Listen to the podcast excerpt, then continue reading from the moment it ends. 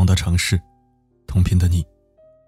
欢迎收听四零四声音面包，我是四零四。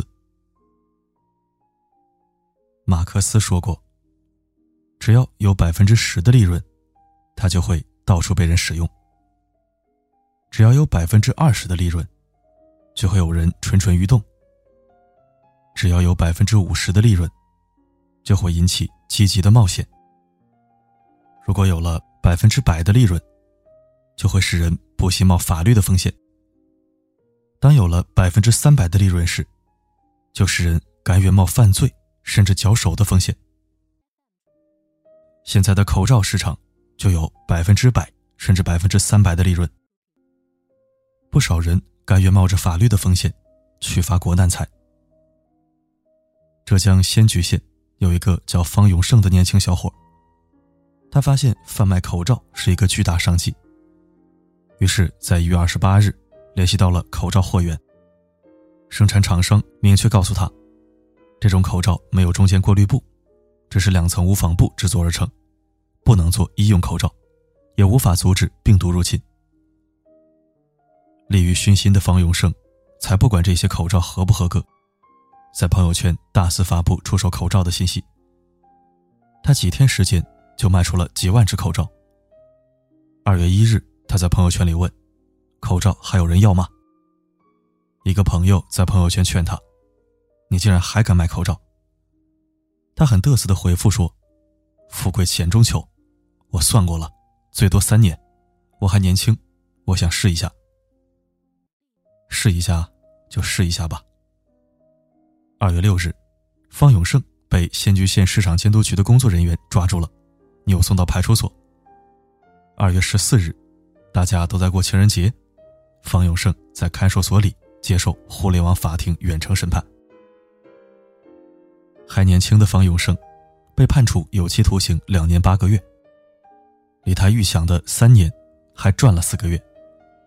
此外，他还被罚了三十五万元，他总共倒卖的口罩也只有十七万元，这下可亏大发了。方永胜这一次没有胜利，他以年轻为资本，富贵险中求，不惜以身试法，最终偷鸡不成反蚀把米，让人贻笑大方。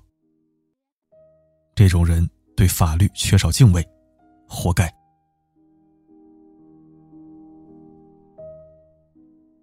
还有很多像方永胜这样的人，他们销售不合格的口罩去牟利，还有的人干脆卖空气。他们没有口罩，也不想去进货，只想骗钱。江西赣州有一个小伙子姓王，就叫他小王吧。小王吧，小小王看到很多人买不到口罩，就在网上发布其有大量口罩的信息。二月十二日，有一个口罩倒爷也想买口罩发财，以为小王真有口罩，小王取得了受害人的信任，受害人分十六次。共打了六十四万到小王账上，同时小王还向其他受害人骗取了四十多万元。总共收到一百多万之后，小王就消失了，也不给受害人发货。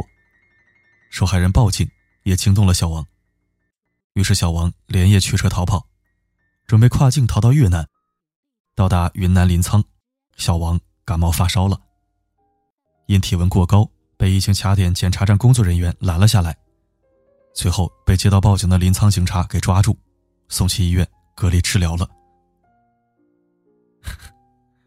看来疫情检查卡点不但能够拦住发烧患病者，还可以拦住道德有缺陷、触碰法律的人。佛山有一个年轻人叫小黄，也干起了诈骗的勾当，结果被他的妈妈大义灭亲，亲手送去了派出所。二月初，小黄就在微信朋友圈上发布他有大量口罩现货的信息，不少倒爷都联系他，想从他那儿购买廉价口罩现货。全国六个省都有人找他，总共给他汇去了七十多万元。小王的异常举动引起了妈妈的注意，在妈妈的追问下，小黄将行骗的事情和盘托出。妈妈知道后，差点被他气到吐血。他们是普通人家，平常并不干坑蒙拐骗的事儿，妈妈不断给小黄做思想工作，动之以情，晓之以理。在二月十号，小黄坐着妈妈的电动车，来到佛山禅城石湾派出所去自首。警察把小黄带走的时候，妈妈气得一直打他，直到小黄被关进去，妈妈突然情绪失控，坐在地上大哭起来。民警只好安慰她，她也被网友称为“大义灭亲妈妈”。小王因发烧被抓，小黄因妈妈而自首，这些令人啼笑皆非的诈骗故事，只是众多疫情期间口罩诈骗案中的冰山一角。根据公安部发布的信息，截止二零二零年二月十九日晚上八点，全国公安机关累计侦破利用疫情信息进行诈骗的案件五千七百二十二例，累计抓获犯罪嫌疑人两千二百一十七名，累计涉案金额高达一点三亿元。这还只是侦破了的案件，还有很多未侦破，以及将发生案件，实际发生的案例数目只多不少。很多参与诈骗的，都是像小王、小黄一样的年轻人，他们的年龄都很小。我在文章里插入了一张表格，这都是近期各地法院已经宣判的诈骗案件，很多都是九零后、九五后，甚至零零后都已经登上了骗子的舞台。这些年轻人本来都有着大好前程，但是被眼前的利益所蒙蔽，有些甚至为了几千元。走上了犯罪的不归路，让人唏嘘不已。有一位网友很有才，把一些口罩倒爷、空手套白狼的套路总结了出来。说，首先有一个人想要从国外或者某厂预定一百万个口罩，这口罩成本价可能是两块钱，这个时候他以两块五的价格放出去，然后大家纷纷打钱，这个时候他成功融资两百五十万。打两百万出去订货，等一星期之后，一百万个口罩到货了，这个时候就是现货了。那现货可不想这个价格卖了，于是乎他就再以四块钱的价格卖一次，大家又纷纷打钱，四百万到手。然后他告诉前面两块五买的人说没货了，退钱吧。于是把两百五十万退掉，净赚二百万。他的成本是多少呢？零元，也就是没有成本。这就是为什么你们订了半个月的货一直没有到，最后合理合法的退钱给你。看似商家没有得利，其实就是借了你的钱给他投资拿货了。真是不得不佩服这帮口罩倒爷的智商，真是没有做不到，只有想不到。不是因为这次疫情，我还不知道生意还有这样操作的。这种看似无懈可击的套路，实际上也是有着很大的法律风险的。如果这个倒爷收到款，还没发货前都有被举报的风险。只要被举报，涉案金额超过五千元，他就涉嫌诈骗，因为他没有货却谎称有货，这也属于诈骗的一种。即使有货发出来，进货价两块卖四块，百分之百的利润，这也涉嫌非法经营罪。法律有规定，违反国家在预防、控制突发传染疫情等灾害期间。有关市场经营、价格管理等规定的，哄抬物价、谋取暴利、严重扰乱市场秩序的，违法所得数额较大或者有其他严重情节的，依照刑法第二百二十五条第四项规定，以非法经营罪论处，依法从重处罚。这种套路里面隐藏着巨大的法律风险。这段套路流传很广，一些涉世未深的小年轻千万不能效仿。在网络上卖口罩，真的有非常多的坑。我们在这里稍微列举一些。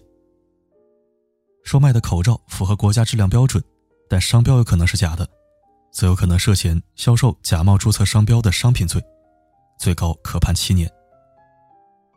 售卖的口罩符合国家质量标准，但价格够高，则容易触犯非法经营罪。这个刚才咱们说过了，只要售卖的口罩金额在五万元以上。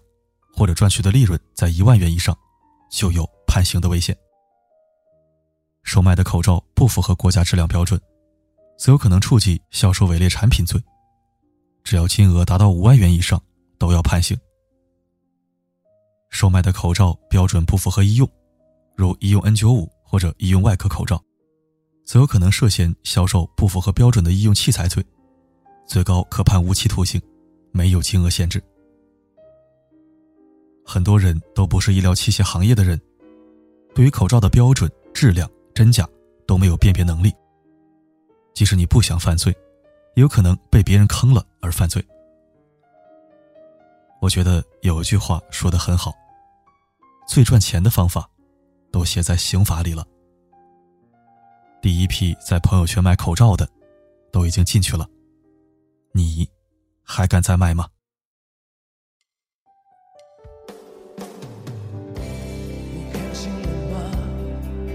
台上总是在演美，我是个傀儡，没有心血，偏要感觉，每回唱歌都掏心心肺，爱过最怕还会后悔。为何寂寞感谢收听。开国元勋陈毅元帅曾说过：“手莫伸，伸手必被捉。”有时候不仅是犯罪的事情不要伸手，你不了解做不来的事情也不要伸手。没有金刚钻就别揽瓷器活，不想掉沟里就别在河边走。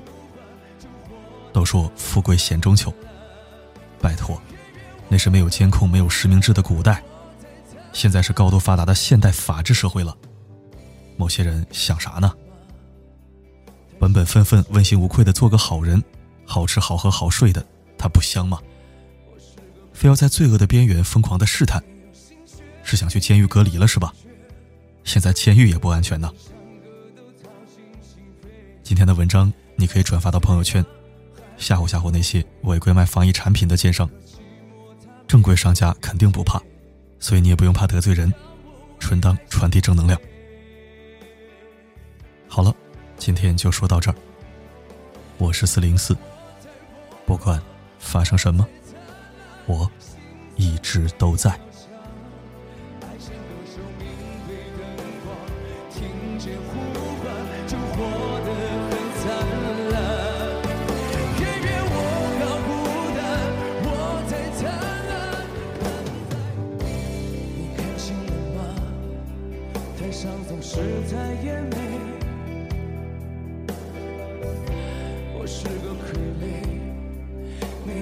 却偏要感觉。